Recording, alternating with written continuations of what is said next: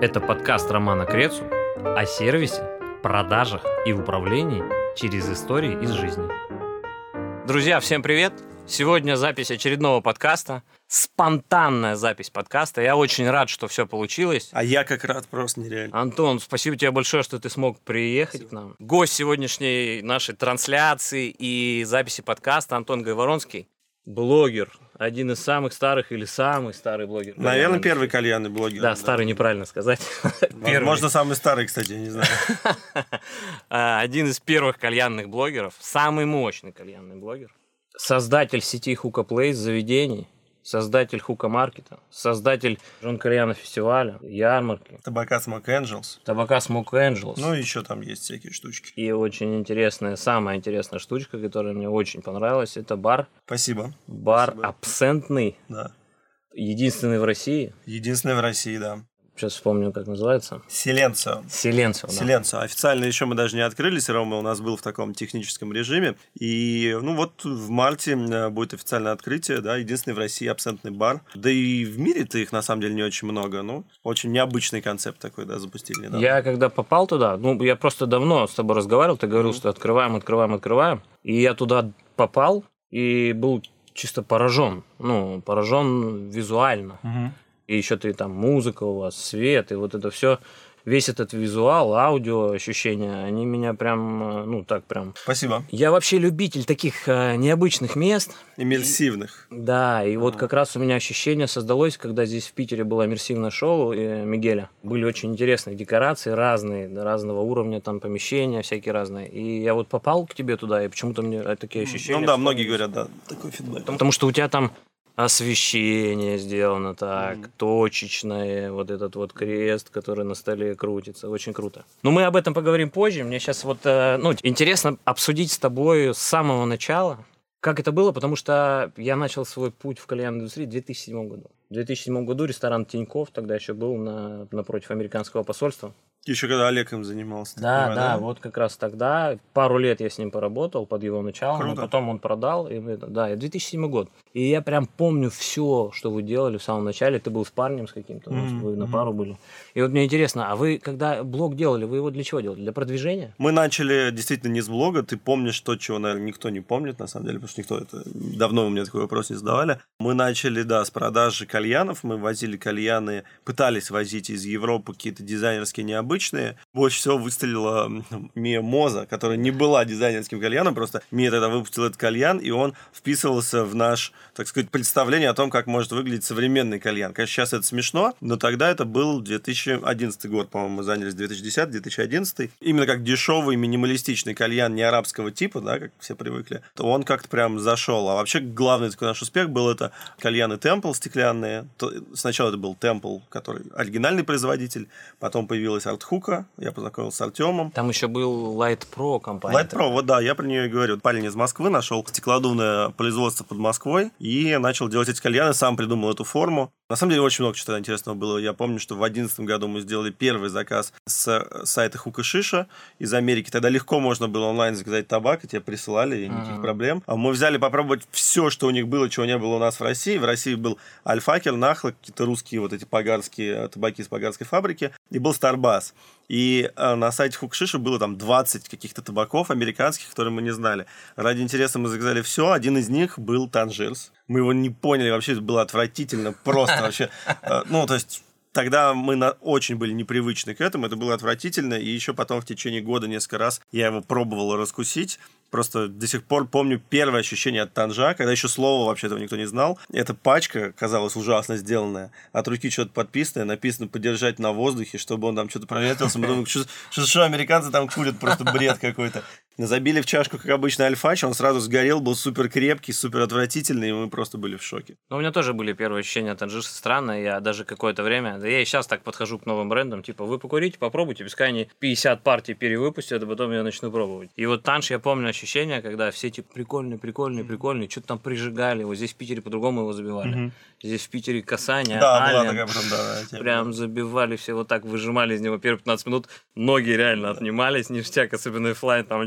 Слушай, я помню те времена, когда были китайские кальяны, еще до Mya Mozza, Мгм. агеры были, Да, конечно, да. и Mya была, но другая, старая Да, да, такая да. Мия была. Типа И- качественная была. А помнишь э, Mya с акриловыми колбами на, в РУДНе, там в кафехе? Вот, там? Да, это было очень такое важное место. Кальянная индустрия вот есть современная, это прошлая, предыдущая версия кальянной индустрии. Тогда в э, РУДНе, в Москве, действительно, это было место силы, где много было студентов со всего мира, как бы арабов много было, как бы, ну, то есть, да. Ну, мы там зависали постоянно. Постоянно. Там кальян стоил 300 рублей, Да, по-моему. там что-то было такое. дешево, и там был кальянная такая, ну, точка такая важная была, да. И Там можно было и покушать, и кальян покурить сразу. И вот именно на этих акриловых колбах. И тоже они, помнишь, с наклейками выносили апельсин, там, Да. яблоко, все вот это. Очень интересно, знаешь что, что мы помним реально ту индустрию кальянную, которая была тогда, давно, давно, Ну да. очень давно. Потому что я, ну, считай, в 2007 году поставил в Тинькофф сразу большой уровень для меня. Я был Ну да. официантом, а потом просто поставил кальяны, мне предложил товарищ. Я бросил официантскую работу, продал тачку, купил кальянов, поставил в Тинькове. Сразу попал в заведение такого серьезного уровня, на серьезные продажи. И потом начал шагать по заведениям, аутсорсингом заниматься. И у нас в Москве было огромное количество аутсорсинга. Кальян Хан, если Мгм, ты помнишь. Да, конечно, да. Мы пилили там рестораны серьезные, всякие караоке, не караоке, Мгм. вставили эти точки. У них были, был интернет-магазин. Севастопольская процветала вообще как, как милое дело. Короче, вот я, когда общаюсь с людьми, я их делю до, Ну типа да. до нашей Ну да, эры. да, а как да, эти да. фильмы-то сняли? Кто это снял этот фильм? Марик. Марик, да. да, да. Сняли фильм просто с какого-то там 12 года Ну, начали. типа, да, как будто этого ничего не было, да. А там такая история, реальная история. Чашки керамические, миевские, фольга и какашечный уголь древесный, Да. который мы наламывали тоннами. Он вонял, пепла тонна. Как мы работали? Слушай, ну классно на самом деле было, и кальяны тоже вкусные были. Просто многие думают, что быстро развивается кальянная индустрия в России, а вот я смотрю назад, думаю, что мы так долго к этому всему шли, потому что все, что произошло, вот мне сегодня, с сегодняшнего дня очевидно, да, и даже вот свои какие-то шаги там я вспоминаю, думаю, да сразу надо было делать нормально, как бы, да, условно говоря. Это и опыт, и Ну да, ну возраст, да, ну да. и мировоззрение, и технологии, потому что Ну да. сейчас же все изменилось. Сейчас тот же уголь просто, он совершенно другой, он по-другому дает. Уверен, что через какое-то время мы будем на электронных углях курить, уже не будет угарного газа. Все К сожалению, наверное, да. наверное. А почему, к сожалению? Ну, потому что я очень люблю э, нормальный настоящий табак, настоящий уголь, он дает СО2, угарный газ тот самый. Без него все равно будет не такой эффект от кальяна. Я думаю, это. что подождем, посмотрим, но мне почему-то кажется, что это будет чистый вкус. И если, ну не если, а когда его создадут таким, который будет выдавать нормальную температуру, тут же проблема в том, что при затяжке уголь нагревается, Да, конечно. а электрический нет. Сейчас Он уже много тестов было, всяких разных колодок электрических, всего остального. А она дает температуру и держит. Ну да. При затяжке так и остается. А при затяжке уголь там чуть ли не удваивается Ну да. температура в нем. Поэтому это по-другому работает. Круто. А скажи мне, знаешь что? Когда у тебя появилась идея, и она появилась, вопрос самый главный, она появилась сразу, ты понял, что надо в мире стать лучшим по лаунжам и самым большим лаунжем. Потому что я сейчас разговаривал с Эль Капитесом, задавал ему вопрос. Я говорю, Коль, ну вот ты, вы открывались, они Мгм. там открывались за миллион, Мгм. с красками на стене, и типа он говорит, ну, мы открывались сразу с целью попасть в топ-50. Я говорю, ты Круто. серьезно? Он Круто. говорит, отвечаю, мы сразу хотели попасть Вау. в топ-50. С хукоплейсом, если ты говоришь, да, я, кстати, не ответил на твой предыдущий вопрос э, насчет блога. Вот мы, да, что-то продавали кальяны, что-то пытались создать. В принципе, мы пытались создать онлайн-магазин таких современных кальянов, да, не арабских вот этих, не китайских. Вот, это более-менее так еле-еле работало, а блог стали делать просто для того, чтобы рассказывать.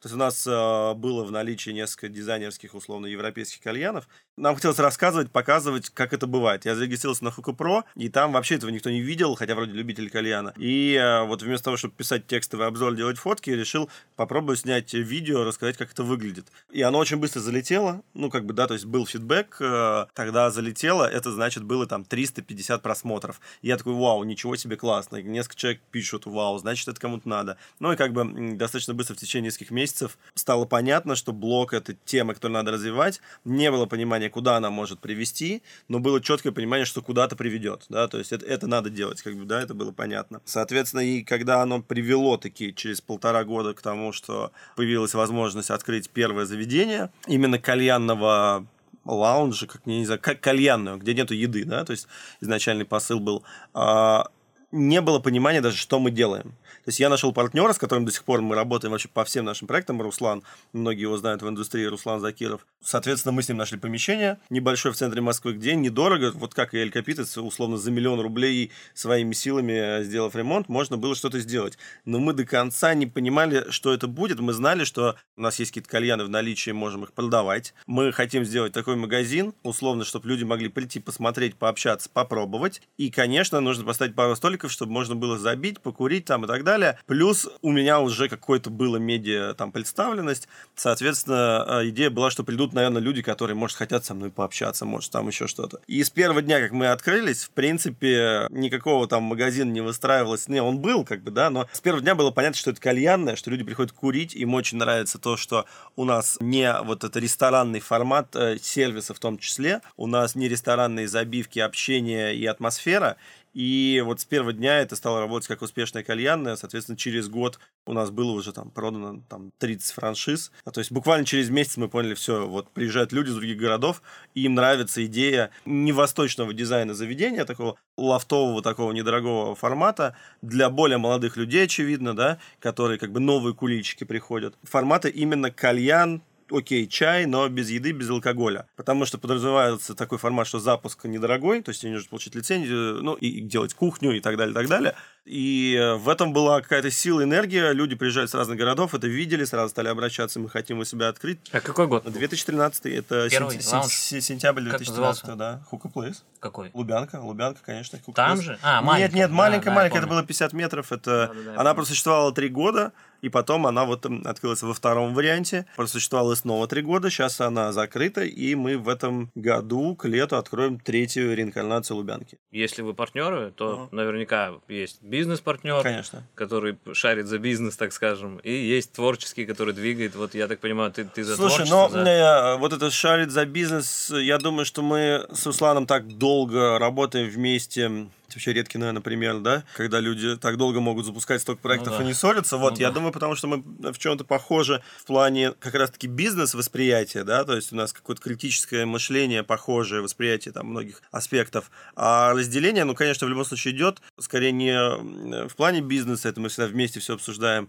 а в плане у кого какие обязанности. Я больше отвечаю за дизайн, креатив, маркетинг, Руслан э, бэкэнд, так сказать, да, он закрывает все юридические вопросы, бухгалтерии и так далее. Соответственно, ну вот А у кого, у кого родилась идея франшизу продавать? Это же тоже как предпринимательская жилка в Э, должна Это, это было прям вот с, вот с первого дня, вот когда еще даже мы не открылись, приезжали ребята из Питера, Игорь Коновалов, который уже у него здесь была уникальная кальянная, и два, Мгм. наверное, проекта было, может Да-да. быть. Мы общались с ребятами из Хука Батла. Вот даже не могу сказать, вот в какой момент мы поняли, что это нужно зарегистрировать торговую марку, что нужно упаковывать это все в какой-то ну, сетевой франшизный проект, но это было прям вот в самом начале. Мы сразу понимали, что если это получается здесь, надо что-то с этим делать. А да. были уже? Была Нарджилия или вы раньше? Нарджилия была. Нарджилия была. Что из себя представлял, я не знаю. Я был только в одном их Я офисе. знаю. Вот, то есть я, я знал, что есть Нарджилия офис, да. Собственно, с ребятами я познакомился как раз за год до этого. Приехал на их хука батл э, летний. Мне понравилось, что есть люди, которые готовы прийти на мероприятие, заплатить деньги за вход и забивать кальяны, и курить разные там бренды, спорить, общаться. То есть, ну, комьюнити. Я увидел, Да, что комьюнити зарождается. Вот оно Да, прям. да, Это как раз вот первые, первые хукабатлы, когда это были прям соревнования. Это были соревнования, это были фанаты. Ну, то есть, это все-таки был не масс-маркет история, это была именно внутри вот фанатов чуть-чуть начала формироваться что-то, что сегодня мы называем, наверное, индустрией, там как бы, да. То есть, там было очень много людей, которые потом кем-то стали, либо свои продукты выпустили, либо амбассадорами чего-то, либо свои заведения открыли. А хукамаркет, он пришел потом?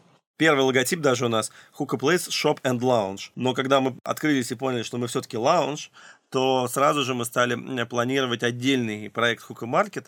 И как сайт он тогда же был сделан, там, в 2013 году. Но очень э, медленно, очень потихонечку мы его, э, поскольку активно занялись лаунжами, и вот так по-серьезному мы его запустили как самостоятельный проект, наверное, году там в 17 наверное. Когда Вот уже франшизы уже- прям уже, продавались. Да, да, да, пошла такая тема. Уже много. Сейчас сколько? Маркетов 125, по-моему. А лаунжи? Лаунжей 100, 185.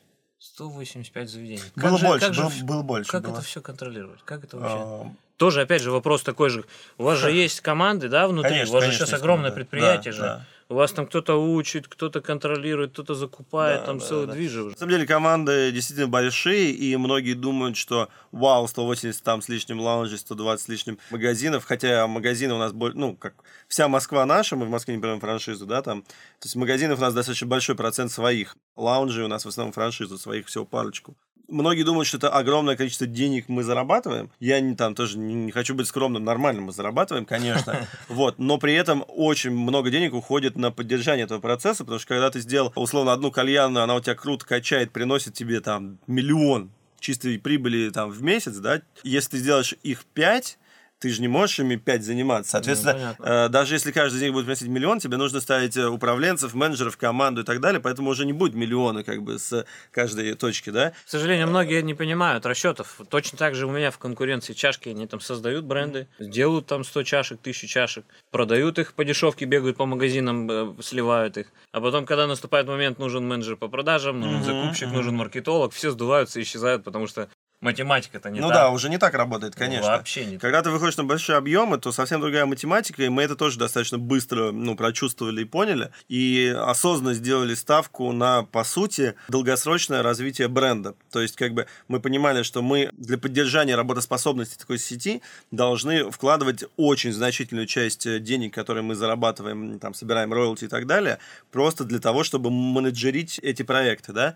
А, Но мы сделали ставку именно на то, что в долгосрочной перспективе, а, то есть не здесь и сейчас точки мы заработаем много, а в офисе у нас сидит полтора человека, как бы и все, да. А, Нет, окей, мы а, будем играть в долгую и сформируем бренд, который, то есть как, как на этом заработать действительно можно по-крупному, это продажи и доля. То есть, как бы это не секрет, и это вполне себе такая не нами придуманная бизнес-стратегия. Условно говоря, когда ты формируешь там сильный бренд, 10 лет на него работаешь, потом он уже начинает работать на тебя, да, и ты, конечно же, там раз там в квартал условно там, да, распиливаешь какие-то дивиденды, но реально получить как бы э, отдачу от того, что 10 лет потратил, ты можешь за счет того, что там продашь 30%, допустим, там, да. Ну, я а, поэтому а- а- спрашиваю. а как это можно дорого продать? Это должен быть сильный бренд, это должно быть, ну, то есть, как бы... Это понимаешь? бизнес должен Это быть, бизнес, потому что да, людей да. интересует, инвесторов интересует, как работает, Кон- сколько вложить, конечно, когда окупится, и конечно, сколько конечно, я буду да, получать, да, да, проценты да, годовых, да, как ну да, минимум. да, да, да. А, Я поэтому и спрашиваю, что, ну, типа, кто у вас бизнесом рулит? Потому что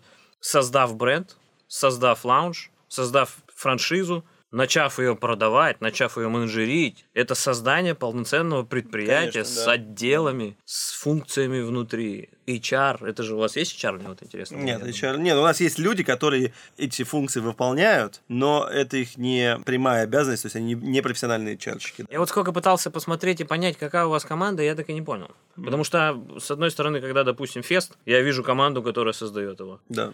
Когда прихожу в GC, вижу команду, которая рулит GC. Когда прихожу в э, Rockstar, Rockstar там другая вижу команда, другая да. команда. Оно у вас как-то разделено или у вас Конечно. какая-то головная К- есть? э, Нет, у нас, у нас есть, конечно, офис, головная компания и так далее, но есть много направлений, и люди мало пересекаются. Действительно, ребята, которые отвечают за фестиваль, например, они же отвечают за премию, вот на которой ты был там, да? Или не был? Извини, пожалуйста. Не, щас не был. Сейчас ты не был, ты до, до этого был. Вот, соответственно, есть, э, допустим, менеджеры по франшизе, ну, они закрывают определенные вопросы. Есть там SMM-чики, дизайнеры, там, да, они могут работать на два проекта, но, естественно, у нас несколько дизайнеров, потому что проектов много. А каждое заведение я, в принципе, стараюсь набирать отдельных людей. У меня был опыт уже вот достаточно большой, когда условно запустилось заведение, все классно, открываем второе, и э, эту команду просто расширяем их э, там обязанности на второе заведение, увеличиваем зарплату и так далее. Ну, я имею в виду управление там, да, или ре- реклама, маркетинг. И это мне не очень нравится, так сложнее работать и мне и так далее, поэтому под разные проекты мне нравится набирать э, разные команды.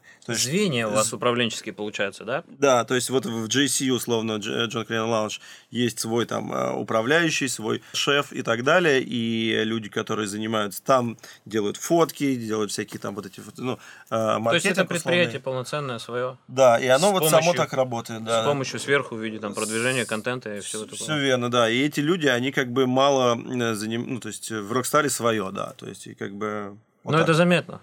А, ну, они разные, да, я понимаю, что есть Это, разница. это заметно во многих заведениях. Я был в разных городах. Мгм. И там иногда с моей стороны ты мог бы почитать где-нибудь какой-нибудь хейт. Ну, такое, по факту. Я просто специалист, который вижу определенные дыры, узкие места, и я не говорю. Говорю, как есть, что увидел, что получил. Не, а если ты был в других городах, условно, да, то это же франшиза, а там наши полномочия и возможности э, повлиять на ситуацию, даже не проконтролировать. Проконтролировать, окей, мы можем, и мы тоже разными э, способами мониторим э, франшизу и собираем весь фидбэк, который можно собрать. Проблема все равно русского менталитета, она сложная. Вот в Штатах у нас был опыт открытия кальянной. Там, в принципе, человеку, американцу, да, если с американским мышлением, ему не придет в голову купить франшизу какого-то проекта, который он пришел, ему понравился проект, он увидел его экономику и решил купить франшизу. Делать по-своему он не будет, он сделает так, как вот он это купил, да? Ну, так продаются все франшизы. Да. Типа, ты покупаешь готовые решения, зачем тебе что-то Да, еще менять? Ну, да. какие-то детальки ты подкрутишь. Окей, да, Да. окей. Но вот именно что сказать, как это приходит в России, а вы знаете, а вот а у нас другой город, у нас здесь не поймут, как у вас, поэтому мы вот да, вот делаем, как вы сказали, только сделаем по-своему. И мы такие, come on, вот есть вот правила, вот есть договор и так далее, а они могут сказать, что все здорово, супер, но вы нифига не понимаете, вот приезжайте к нам, разбирайтесь на месте и так далее, и так далее. Действительно, а, есть такой нюанс, что в России разные регионы, разный менталитет. В частности, самые яркие примеры, там, Сочи, например, там, южные регионы. Очень эм, нужно большую скидку на это делать, в том числе и со стороны закона, потому что когда мы долгое время работали в Москве, все заведения были без еды, без алкоголя, потому что в 2013 году вышел закон как раз о запрете кальяна в общепите, и тогда как-то все первые несколько лет сильно старались соответствовать. Если кальян, то кальянное, если ресторан, то ресторан. Во многих южных регионах, ну, как бы вышел закон, ну и что, да? То есть, как бы заставлять их эм, работать по правилам, когда у них все вокруг правила не соблюдают. Ну, они такие, зачем нам это надо, да? То есть, э, это не, не конкурентные условия. И, соответственно, потом приходит э, вопрос, а почему у вас там кухня, а вот там такое меню дерьмовое, а там это. И, э, ну, это сложно, это сложно, да, решать. Да, я То поэтому и есть, спрашиваю, да. я представляю, 180 заведений, Ну, да. ну там пускай из них 150 контрагентов. Ну, типа того, да. С каждым, Да, э, с да, каждой да. своей головой, с каждой свой регион, мышление, там, Ну да. деньги свои, объемы, амбиции, и с Так ними есть, попробовать договориться. Да. Или это как-то отпускать, ну, типа, контролировать только определенные моменты там, или если уже централизовано, то это, наверное, огромнейший штат, огромное Это, э, предприятие. е- если это контролировать на 100% централизованно, не, не отпуская определенные моменты, это просто бизнес будет невыгодным. То есть это нужно Ну, будет есть же Додо Пицца, например. А, Другой формат с общепитом вообще, потому что есть четкая технология, есть четкие поставщики, есть меню, рецептура. Тебе не придет, не скажет, сделай мне пиццу по-другому. То есть человек приходит, покупает вот эту пиццу, и Ну да. более того, он хочет купить такую же пиццу в другом Дудо, да, то есть он вот у него по городу несколько. Соответственно, с кальяном это такая же магия вообще, как кто забивает. Ну, то есть это же не поддается такому стандартизированию, как фастфуд. Ну, можно же контролировать сервис, можно же контролировать продажи, это же все равно общее, Конечно, единое. конечно, конечно. А, Можно контролировать в своем заведении, в заведении, до которого ты можешь дотянуться так или иначе руками, а заведение, которое находится в условном Владивостоке, ну, можно а, создать гайдлайны, чек-листы, все остальное, и просто стараться делать так, чтобы люди им соответствовали. Но, естественно, большая часть контроля идет через отзывы, которые долетают, через фидбэк, когда знакомые кто-то сходили, потому что одно дело мы запускали там по Москве какие-то тайного покупателя по европейским там, ну, европейскому региону, условно, там, Казань, Екат и так далее. Здесь все понятно. Но найти, как бы, в некоторых городах сложно адекватных вот э, даже тайных покупателей. Там мы условно делали все анкеты, все. Это не так просто, когда речь идет о, о таком объеме э, заведений, поэтому, ну, как ты правильно сказал, выделяем то, что действительно должно быть в хукаплейсе, и то, чего жестко не должно быть. А вот между этими вещами на что-то можем закрывать глаза, это может быть на усмотрение, в том числе, как ты правильно сказал, амбиций человека, который открывает, потому что какая была, это не была франшиза, он что-то свое хочет реализовать через это собственные амбиции, как бы, да. Поэтому мы проводим грань, что э, вот до сюда можно, дальше нельзя, что точно нельзя, что точно должно быть. Дальше предоставляем определенную свободу действий, естественно, с нашим как бы визуальным хотя бы курированием, да. И еще такой момент, что э, последние 2-3 года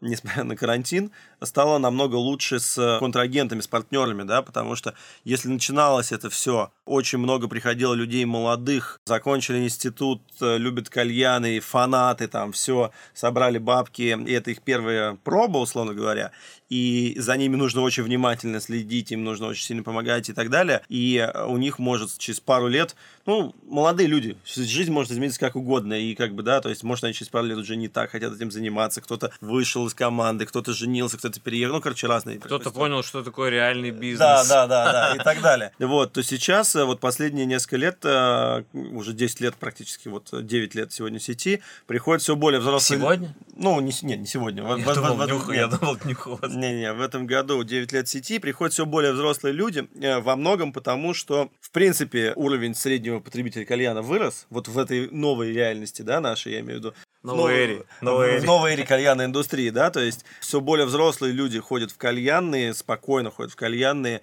у нас, если... Мне кажется, прям вот конкретно лет на 7 вырос средний возрастной ценз да, на наших гостей, я сужу по московским заведениям, и это вполне адекватно, потому что 9 лет назад мы открылись, вот многие как вот 9 лет ходят, но вот они на 9 лет и выросли, да, то есть если им было 20, сегодня им 30, и, соответственно, работать с людьми 30-летними намного приятнее, проще, понятнее, у них есть какой-то жизненный опыт, и мне кажется, что еще и предприниматели поняли, что это уже индустрия, Конечно, что и, это уже да, бизнес да, и, и что это уже инвестиции. И да. вот уже люди стали приходить, которые умеют считать, которые Конечно, понимают, да, что да, такое да, сервис, да. клиентоориентированность, продажи, Конечно, как, как да. поднимать средний чек, как в принципе из бизнеса выжимать доход. Ну да, то есть потому что изначально это были такие порывы именно фанатские, скорее, да, не в плохом смысле, в хорошем, но тем не менее все эти вещи мы на собственном опыте проходили, и они также вместе с нами. То сейчас, конечно, кальянная индустрия за последние несколько лет показала такой уровень, что уже это взрослые люди смотрят на это как инвестицию, как бизнес, как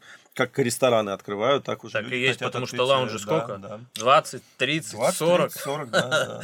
Это уже можно реально пару рестов открыть. Да, знаю. конечно, да. А тут открывают лаунжи люди и понимают, что это. Видишь, у нас вот. Как ты считаешь, у нас будет будущее э, через законодательство? Я знаю, что там движухи есть, там Слушай, вот ну, советы, советы, все, все, все, все эти движухи, взаимоотношения с правительством активно разрабатывались, в том числе и нами, и другими игроками рынка. Я был в Заксобрании. Два, полтора года, два года назад, полтора года назад. Но все это уперлось же в то, что карантин мировой, и пока есть вот эти все ограничения, это последнее, о чем вообще там...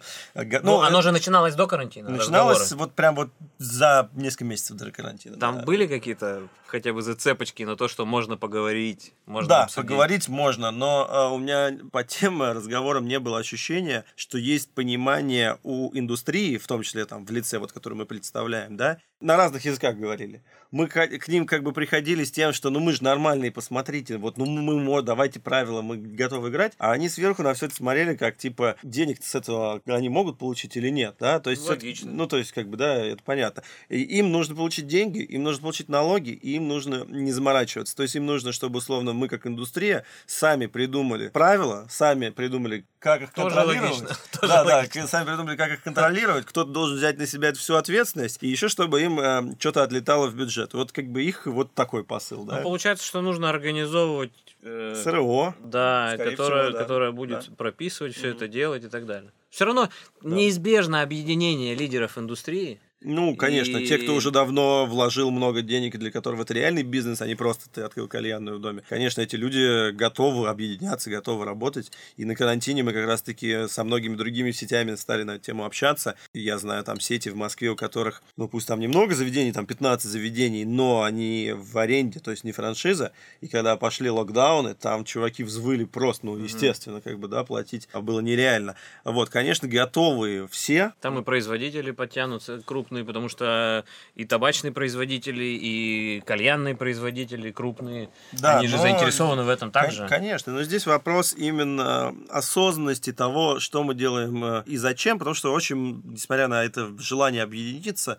каждый хочет прокачать свою тему. Кто-то говорит, я готов работать без еды, вот дайте мне там чисто кальянная, да, вот без алкоголя все, только дайте вот бумажку, что это можно, вот все вот так вот. А кто-то говорит, да не, я куда без еды, давайте давить за то, чтобы вот полноценно. И, короче, еще между собой еще нужно пройти большой путь, чтобы договориться, потому что единого на сегодняшний день, как бы единого порыва кальянной индустрии к тому, какой она должна быть в итоге легализована, его нет. Он не ну, должны появиться там, не знаю, 5-7 человек, которые имеют власть, влияние, и сесть и как бы, ну, хотите, хотите, будет вот так. Все, почему нет? Потому что вы все равно же будете должны. отстаивать, в принципе, то же самое. Конечно, конечно. То же да. самое. Ну, мелкие детали, кто-то да, там да, хочет да, алкоголь, кто-то хочет еду. Ну, надо выкрутиться сначала из ситуации, эмоции. Конечно, что... но это, это наша позиция, именно вот как ты озвучиваешь, позиция этих Place была именно такая, ну вот на последних разговорах, что давайте согласуем просто хотя бы кальянную, и от этого будем дальше отталкиваться, да, то есть потому что сразу все понятно, ну там... Я э, слушал выступление Лукьянова на «Прокачаем», угу. ну я обычно не беру микрофон, не комментирую ничего, угу. потому что типа спикер и спикер, я как бы тоже стою на сцене перед ним, потом он. А тут я послушал, и мне прям, ну, я же говорю, блядь, дядя, давайте уже быстрее, ну у вас там власть, вы серьезные люди, у вас огромная компания. Там есть представители компании, которая долю рынка России Долю забирает. Рынка, да, значимую, да. Да. Ну, то есть, типа, у него есть слово, у него есть там связи, выходы. Есть, есть, да. И как бы, типа, он просто такие вещи говорил, типа, давайте пропишем сервис, давайте пропишем стандарты, санитарию, всю. А я за это изнутри постоянно. Угу. Я тут недавно залез в группу любителей кальянов угу. и наткнулся на тему про что-то сервис. 2009 года, что ли? Так. И я там уже бомбил, давайте сервис, почему у вас это не это, не так, uh-huh. почему? Ну, то есть, типа, ясно и понятно, что должны появиться серьезные люди, uh-huh. лидеры индустрии, крупные табачные производители, крупные лаунжи, крупные производители оборудования – должны все объединиться как предприниматели, как бизнесмены, mm-hmm. сесть, вы, вывести это что-то это среднее. С одной стороны, команда должна пойти прописывать, с другой стороны, команда должна пойти договариваться. Вот, вот такая логика же. Логика такая, все верно, просто реальность, э, ну, слож... то есть именно Я так понимаю. и делается, но реальность сложнее. Просто что... один главный должен быть, который конечно, скажет, ребята, конечно, конечно. или я иду и мы делаем, но вы тогда здесь на собраниях ко мне приходите, ну, да, а я ну, потом да, иду. Да, да. Я так понимаю, что в Москве одну тему качали, здесь да, другую да, тему так, качали. Так было, Хотя, да, да. по сути, темы одинаковые. Темы одинаковые, но да. Тут проблема в том, что кто-то хочет сделать быстрее и свое имя вписать в историю? Все-таки есть момент амбиции еще, да, у некоторых людей действительно. У кого-то есть выход, например, на кого-то. Потому что,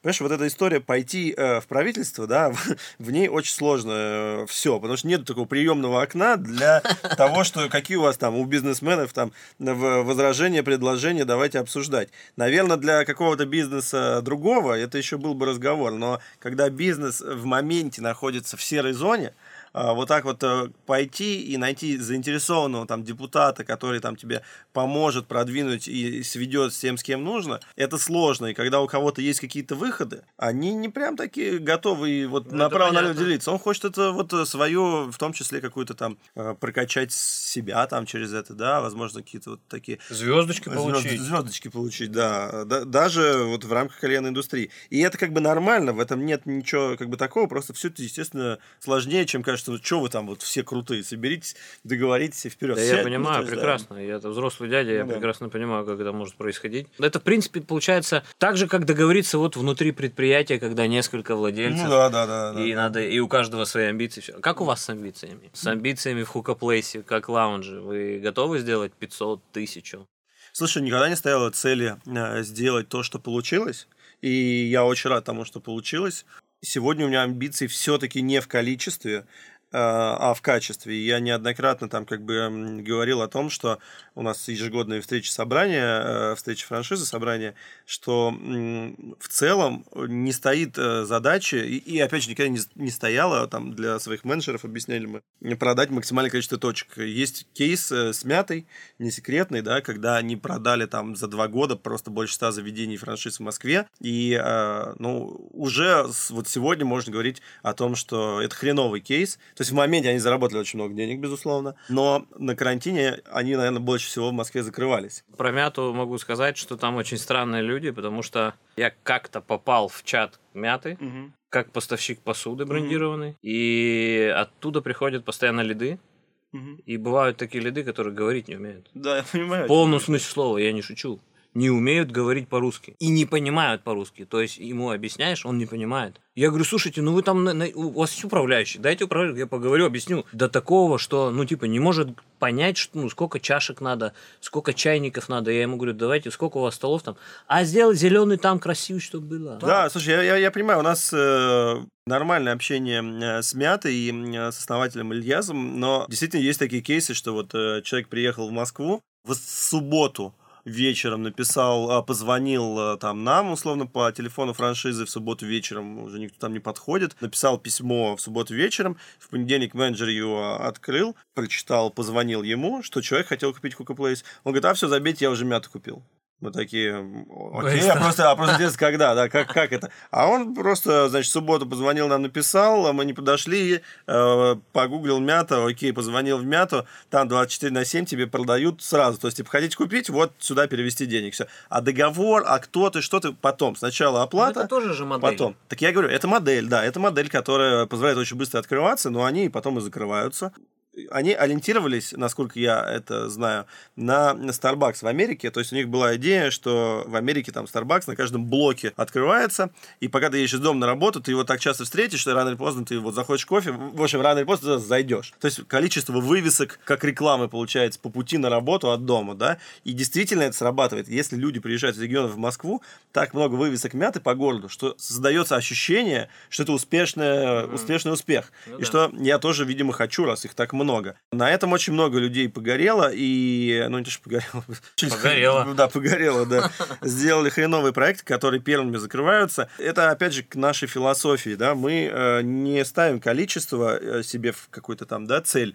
Мы ставим именно качество. Мы просуществовали на сегодняшний день 9 лет, пережили там все карантины, и еще, если он продолжится, переживем. Ну, дай бог, конечно, но я в этом уверен. И я бы хотел, чтобы эта сеть существовала еще долго-долго-долго, да? Ну, как есть... ты видишь будущее? Какая у вас амбиция связана с будущим Hookah Place? Главная амбиция, что это останется, наверное, чуть ли не единственная сеть. Вот все остальные просто не переживут смены владельцев, законодательства, новые карантины и изменения там на рынке, что будет меньше люди курить кальяны, я допускаю, конечно же там взлет электронных сигарет очередной, там сейчас этот, потом еще будет какая-нибудь волна модная там и так далее. Как вы хотите этого добиться? Вообще основной посыл – это формировать постоянных лояльных гостей, чтобы они росли вместе с нами и так далее. Вот карантин два года мы пережили, все лучшие заведения наши, нашей сети Москвы и Джон Кальян Лаунж только за счет того, что в какой-то момент мы смогли сформировать хороший пул хороших постоянных гостей, и когда у них стало хуже экономической ситуации и так далее, первым делом они отказываются не от любимого качественного места, да, а от всякой фигни. Потому что, условно, если ты заходишь в какую-то кальянную, условно, какой-то другой сети, и там просто покурили кальян, ты, ты как бы ничего тебя эмоционально не зацепило, ты не стал их постоянником, то при выборе, куда еще пойти, ты можешь пойти еще куда-то. Если у тебя все хреновая ситуация там э, экономическая, еще какая-то, ты вообще не пойдешь никуда, да. Но я имею в виду, от любимых вещей, от любимых эмоционально привязанных вещей люди отказываются в последний момент. Поэтому наш э, такой подход это именно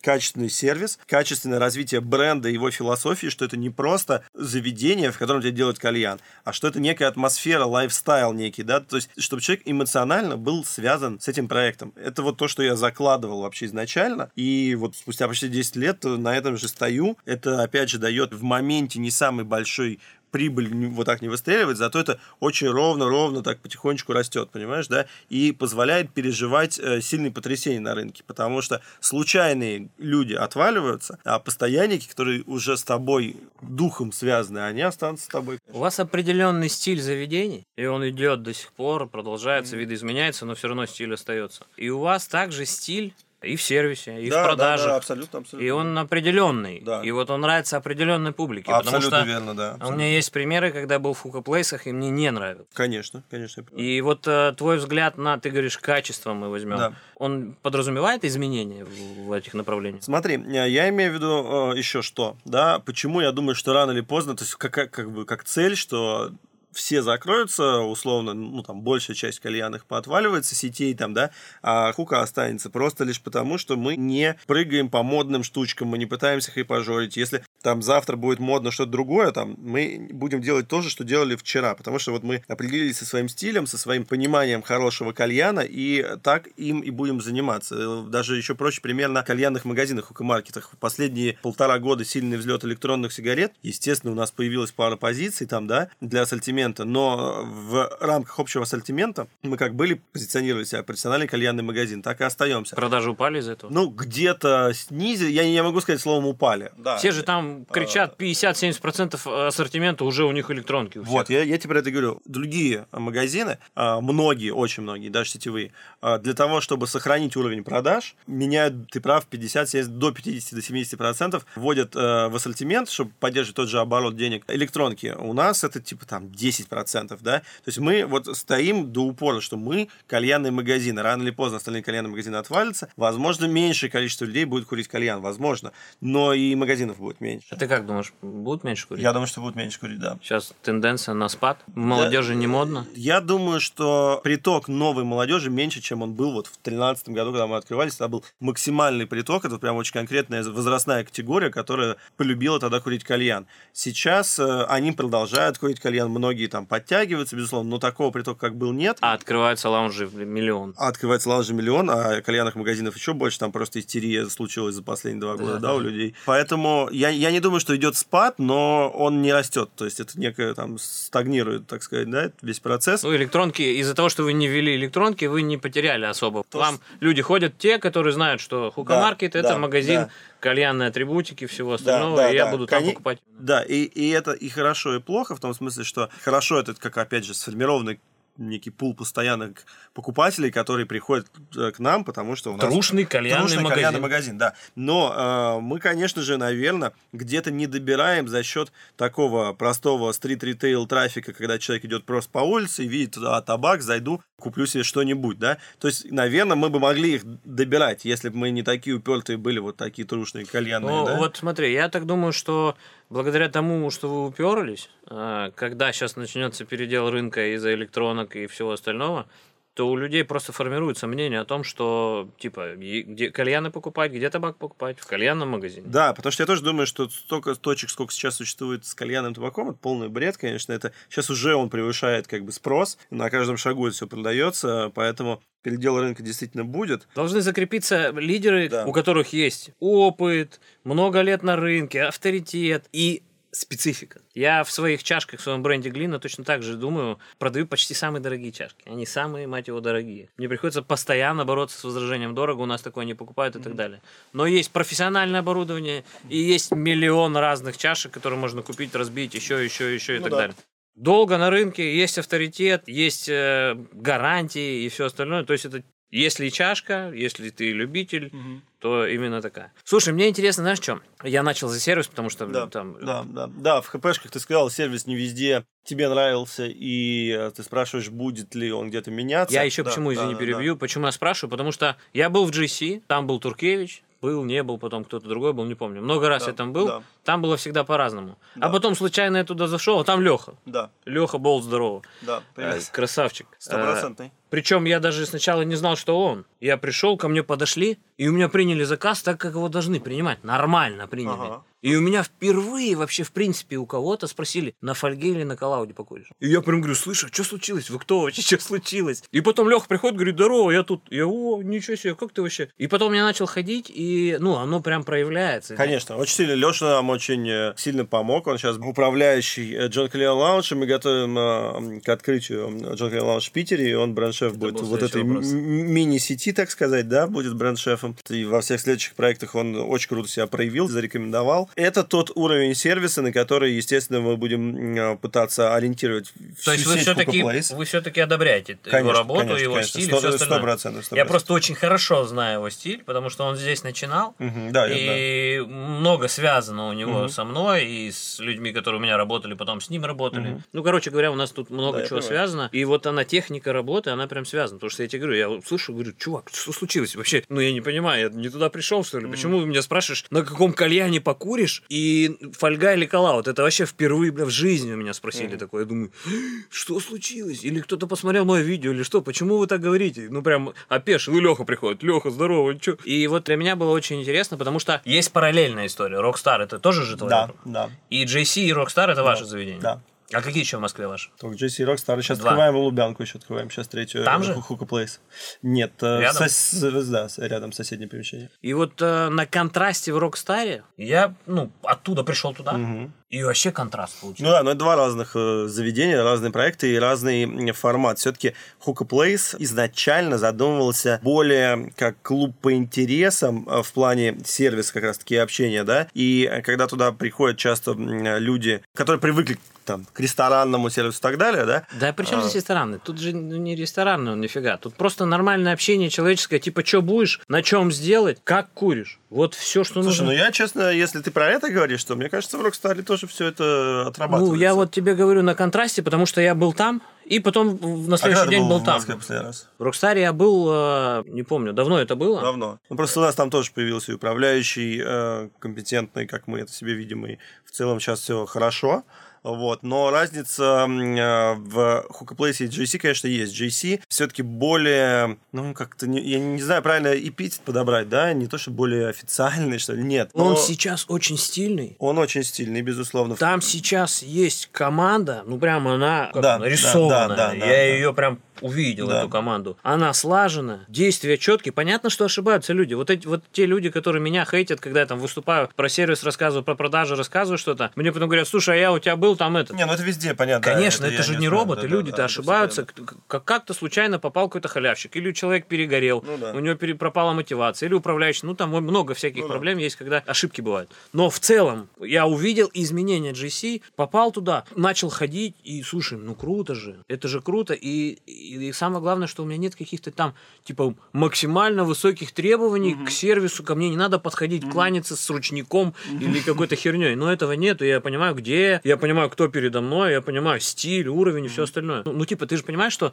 вот у тебя какой любимый кальян? А, ты имеешь в виду... Аппарат. Ну, какой-нибудь, ну, какой-то ну, аппарат ну, ты там ну, люб- хорошо. любишь Ну, частенько? Вулка, наверное, да, Ну я вот, люблю Вулку, да. Вулка. Я люблю Мэтпир. Я курю на Мэтпире, потому что у него определенный диффузор, который мне нравится, Я чуть понял, перелит, и вот он мне прям нравится. Могу корос покурить, потому что там можно самому подстроить то, что мне нужно, и все. А тут получается, что ну меня не спрашивают. И я люблю курить на фольге. Я курю только на фольге. Я крайне редко курю на коллауде, потому что мне нравится, как работает фольга, и как раскрывается сырье, и ароматизаторы, и так далее. А тут получается, что, ну вот я пришел по телефону, с тобой там разговариваю, что там, вишню с, с малиной сделай. И он ушел. Я забыл ему сказать. Он приносит, и я не то курю. Я, естественно, как бы скажу, типа, Ну, понятно, да. дам ему понять, что как бы не то. Хрен кто переделает. Вообще. Ну, Может, они тебя узнали просто. Нет, тут, тут это всегда так было, на самом деле, давно. Люди не спрашивают даже, это вот банальные вещи. Я вот своих мастеров выдрачиваю до такой степени. Чувак, если перед тобой гость, и этот гость сказал тебе, ну, можно было бы там лимончика поменьше, ну ты же видишь, что он возражает, легонечко, стеснительно, да хрена же, вот я, какая у меня рожа, и там, как я выгляжу в интернете, это одно. А когда ко мне приходит мастер, и я понимаю, что его сейчас заставить переделывать там, и ему этот геморрой, у него за пара 30 кальянов в очереди, я Ну им сейчас да, скажу, раз не будешь, да. да, да. Чувак, а тут лимончика Ну да. многовато. Это понты, которые... Ну, вот- конечно, да. И Да. мне неудобно. Но при этом, если бы он увидел и сказал, да, чувак, я сейчас все переделаю, все красиво, легко. Ага. Это было бы круто. Вот это для Конечно. меня важно. И я вот очень важно для меня, чтобы это люди понимали, потому что, по сути,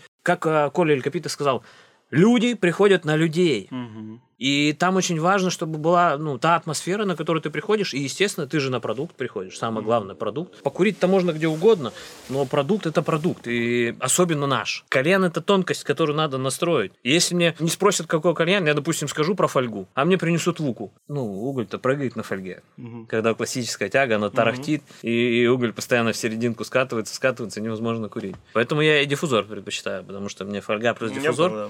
он не трясется, отлично работает. И вот у меня вопрос такой. Уровень GC по сервису дальше вы Да, конечно, мы стремимся к этому, безусловно. Возможно, с чуть-чуть большим уровнем понебратства в ХП, но глобально мы стремимся к уровню GC. А, Вот, а те моменты, про которые ты говоришь, ну, проскакивают, да, еще не все, значит, там идеально настроено. У меня Значит, подкаст про истории. У тебя есть какая-то история? Или я Истории могу? из чего? Из жизни. Вот, не знаю, с сервисом связанная. С сервисом С связано. продажами связано, с управлением. Слушай, там, ну у меня а, на в самом магазине, деле... не в магазине. а, Коля, например, рассказывал историю, как к нему пришли гости э, в Элькапитас, достойные, серьезные люди, напили на большой счет, их уже как бы мы закрываемся, а он типа, а мы не уйдем, и бокалы начал разбивать. Вот история из жизни, когда Коля... И что сделал Коля? Мне интересно, потому что, потому что это вопрос такой может, да. Вот, Коля. Коля был готов э, разорвать ему лицо, pessoa а его партнер, там второй или третий, не Да. помню кто из них, он типа от- отстранил и сказал, ребята, вы ничего не должны, давайте не будем ссориться. У вас свое видение вопроса, у нас Да. свое, как бы. Мы компания, которая хочет, чтобы гости к нам ходили и так далее. И они ушли, они вроде как даже оплатили что-то без посуды, которую побили, Ну, но понятно. оплатили. В общем, есть разные взгляды на это. Вот он, он рассказал эту историю, а я присутствовал при моменте, когда один из сотрудников одного из заведений бил гостя. О, класс. Реально бил гостя. Слушай, я тоже такое видел. Ну вот, да, потому что это, видел. На самом деле это редко, но это у каждого в жизни Э, существует. Редко, тем не менее, если вы работаете в ночь там и у вас есть алкоголь, такие ситуации возникают. Да, но вот и вопрос, как, как э, реагирует на это руководство и какую транслирует э, клиентоориентированность.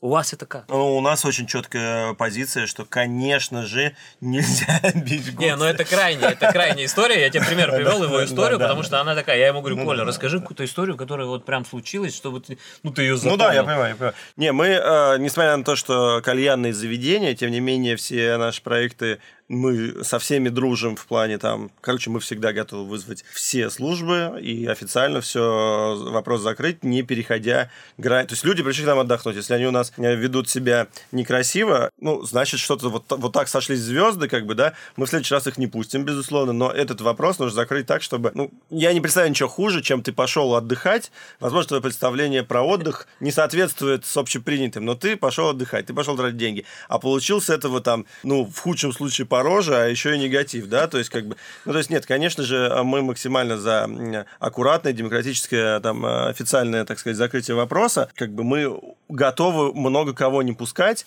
и здесь, э, на самом деле, это начинается, в принципе, хорошую тему ты поднял, мне кажется, это начинается с выстраивания в целом проекта, его концепции. Это В том недавно... числе и сервиса. Э, И сервис, Потому и что это, всего. по сути, сервис. Э, То есть, да, но я имею в виду, что это еще до того, как ты начал обучать персонал, все, еще формируя заведение, ты видишь как бы в голове гости, который, который ты хочешь видеть, что это будет за гость, и как он будет себя вести, как он может себя вести. Вот у нас есть отличная франшиза в Москве Hookah Place на профсоюзной, и там у них, хотя место позволяло бы сделать какую-то более крупную посадку, большой стол, на это есть запрос, там, на большие компании и так далее. Они принципиально его не сделали, и там все, все посадочные зоны такие небольшие, на несколько человек, потому что это единый зал, и атмосфера там такая достаточно камерная, такая, э, как такого сигарного джаз-клуба, наверное. И они просто говорят, ну, если мы поставили бы вот э, такую, сделали бы такую посадку, ну, неважно, даже если бы люди вели себя прилично, но большой стол подразумевает, что они громче разговаривают, они, Бухают. они, наверное, выпивают, да, то есть это в любом случае для других гостей в зале было бы уже не так комфортно. И здесь речь идет не о том, как они себя будут вести, а что даже если они себя очень хорошо ведут, в любом случае большая компания, ну, как бы портит некую атмосферу в зале, да, и это, это же действительно так, и э, выстраивается все, все это из мелочей, из того, как у тебя играет музыка, какие у тебя цены, какое у тебя общение с гостем, как его встречают, как все. И по факту э, вот эти ситуации такие проблемные, но они настолько исключительно редкие, что мы даже когда работать начали в GC там по ночам, до четырех начали работать, первые разы мы стали ставить охрану, но там несколько недель мы поняли, что бессмысленно, мы просто платим охраннику за то, что он просто стоит. Просто потому, что действительно выстроена система, где человек не оттуда, он как бы... Люди он- он- ходят на людей, да. это очень И, интересно. и, и очень интересная тема, когда мы запустили Силенцо, там еще более сложный проект, потому что это необычный алкоголь, и стали приходить люди э, смотреть, видимо, через меня, через кальянную, как ты знают, стали приходить люди, ну, которые совсем нет, ну, вот прям это не их, это им не надо. И э, таких людей было немного, но были конкретные вот случаи, Я когда... недавно отправлял к вам, может, ты про них и говоришь. Не, а, не думаю, это, это были ребята, которые ходят в кальянную в Москве, и вот как бы наши там, да, и они такие, о, у вас есть бар с алкоголем, здорово, пришли, и они нормальные ребята, но они такие, ну налей там что-нибудь вискаря там, веселье такие. Мы говорим, вы знаете, у нас вообще не такой бар. Ну, в смысле не такой? И что-то вот, вот разговор сели, а что поджигать, а что шотами там, да? И мы говорим, Недавно были? недавно, да. Взрослый и один из них молодой в очках? Ну, нет, нет, Нет? нет, нет, нет, нет. Я уже прям реально подумал, кого направил к вам. Вот, и как бы, ну просто вот как бы пытаемся объяснять, что да, это не такой бар, и их нормально обслужили в рамках нашего понимания, что такое напитки, да, и какой у нас концепт. Но, естественно, я уверен на 100% они больше не вернутся не потому, что был плохой сервис, а потому что просто, ну, они всем форматом поняли, что нет, это как бы не их тема. Вот это хорошая тема. Такой сервис френдли, как раньше его называли, терпеть не могу это слово. Много позволяют там гостям, когда в это- заведении. это Это, вообще, притягивает таких людей? А, вот- Странных. Вот, э, я не люблю такое. Сервис должен соответствовать концепту проекта, да? То есть где-то, возможно, там должен быть френдли, и вообще, может, кто-то выживает, там, я не знаю, антикафе открыл, условно говоря, там, да? Но если мы говорим про какие-то серьезные концептуальные проекты, и кальянные сейчас тоже некоторые уже тоже становятся И такими, уже, а чаще всего я вижу... они более концептуальные, чем некоторые рестораны, Да, конечно. конечно. да, да. То есть сейчас эра реальных, не знаю, это как назвать даже, ну, солидных, концептуальных, Ну да, да. э, кальянных. Который привлекает такую же аудиторию. Да, вот, соответственно, то там, я считаю, вообще нужно нести э, свое вот заведение, представлять его гордо, да, то есть это не значит, что нужно там хамить или ставить на место э, гостей, ни в коем случае. Гости пришли к нам, мы для них открыты. Мне кажется, вообще качество проекта, оно очень сильно ценится потому, чего здесь делать нельзя. Ограничение для гостя – это некий уровень, да, то есть почему нельзя? Не потому, что мы вредные, а потому, что мы сделали вот такой проект, и вот мы его любим, уважаем, и предлагаем вам как бы его тоже полюбить. Не хотите? Пожалуйста. Но это не значит, что к нам в кальяны нужно приходить с Макдональдом и, и приносить пиво, и как бы вот, вот, ну да, то есть нет, у нас так нельзя, понимаешь, там. Слушай, у меня есть история одна. Я был в заведении со знакомыми, мы пришли, угу. присели, прямо вместе с нами соседний стол встал и ушел. Там угу. было два-три кальяна, не помню сколько. Мы сделали заказ. Один из наших гостей, который со мной был, он курит только персик. Какой-то определенный угу. персик, не помню какого бренда. Вот чистый персик. Он делает заказ, мастер уходит, кальяны стоят. Он приносит заказ, знакомый мой курит и говорит, слушай, а что это? Тот говорит, персик. Он говорит, нет, я этот персик курю много лет. Один и тот же персик, вот так, как ты мне сейчас сделал, я его курю, и это не он. Да нет, он. Он спорит. Говорит, ну это он. Тот говорит, ты что, прикалываешься? Ты видишь, я уже взрослый дядя, ну, да, да, да. я много лет это курю, я в индустрии, как бы, ну, да. у меня есть сеть магазинов, я как бы знаю, что я тебе сейчас говорю. Тот, извините, уходит, возвращается, говорит, я э, признаю, это был не тот персик. А почему ты так наставил? У нас нет этого персика.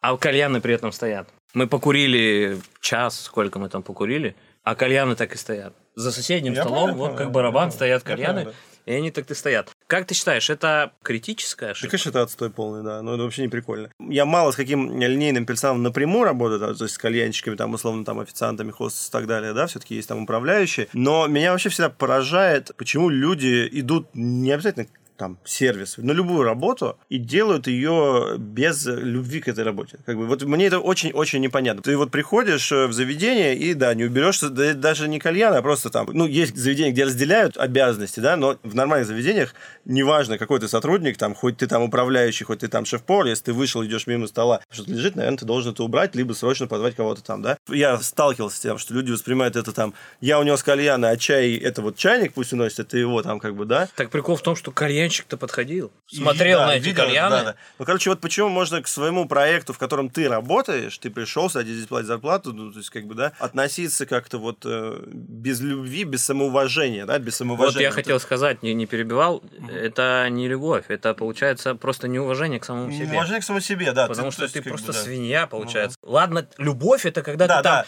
да, не, не так да, забил да, или окей, не супермастерски окей, да, подходишь к организации ну, чашечки, да, да, да, не да, предложил да. там фольгу, не так трепетно Короче, это можно это не любить, но почему нужно, да, э, самого себя не уважать, это Это халатное да. отношение к своим обязанностям. Получается, либо вариант А, это позволяется внутри самого заведения, и иногда закрываются глаза на это, и поэтому они могут иногда пользоваться этой опцией. Или второе, он просто, ну, наглец, который нарушает правила, которого поймают и накажут. Ну, Я да, вот да. Э, два дня назад уволил своего сотрудника, mm-hmm. с которым пять лет работал, потому что он мне говорит одно, проходят тренинги, пятиминутки утром, я им диктую онлайн с утра, там мотивационные mm-hmm. сообщения. И совершенно случайно приходит мой товарищ и говорит, Грецу, а что у тебя за кальяны, что случилось? Он типа не был годочек, mm-hmm и говорит, я пришел к тебе, как, что за фигня? И я начинаю понимать, что что-то не так, и спрашиваю, слушай, ну раз ты пришел, давай ты будешь уже тайником, короче.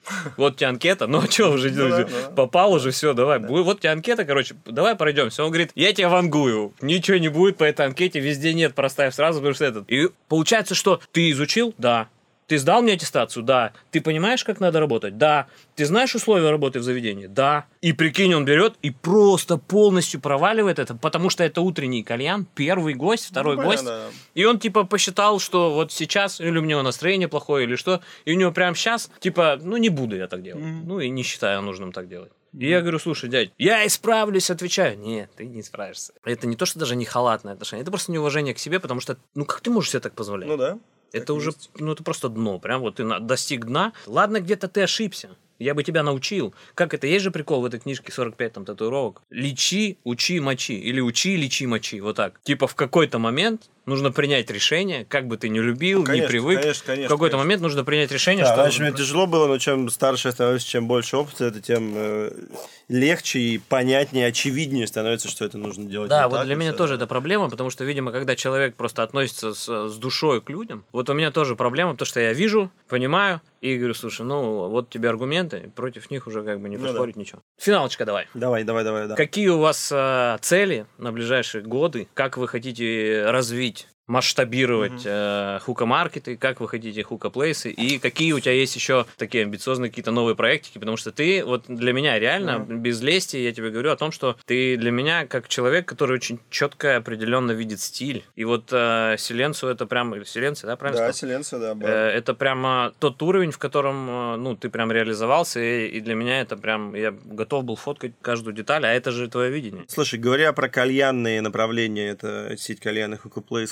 Hookah Market, магазины и Джон Кальяна Лаунжа. Понятно, фестивали мы продолжаем все это развивать, делать, но действительно последние два года были непростые и требуют корректировки местами, да, там, по стратегиям запуска новых магазинов, по ассортименту, подходу к открытию кальянов и так далее. Есть определенные корректировки, я не готов их так озвучивать там, да, потому что это, во-первых, долгая история, во-вторых, это в процессе сейчас, вот э, раз в неделю у нас э, есть собрание, где собираются, вот как я сказал, есть разные команды у меня на каждом проекте. Вот собираются главные люди из всех этих команд по понедельникам, у нас такой большой-большой разбор и, и стратегические планирования и так далее. Что касается, наверное, того, о чем мне проще говорить, потому что здесь понятнее четкое видение мое, это мое новое увлечение, ну, как увлечение старое. Я вошел в барную индустрию, как бы, да, а, и там есть цели, и как э, вот, когда открыл я первую кальяну, у меня не было понимания, к чему это может привести, и цель такой не стояла. Но когда я открыл видишь бар, у меня стоит цель такая же, как у Эль Капиты Суколи. Хочется попасть в топ-50, и именно с этим проектом, с этим названием, с этим баром, там уже собрано изначально, я, я этот проект строил вместе с очень сильной барной командой, то есть сначала собралась команда,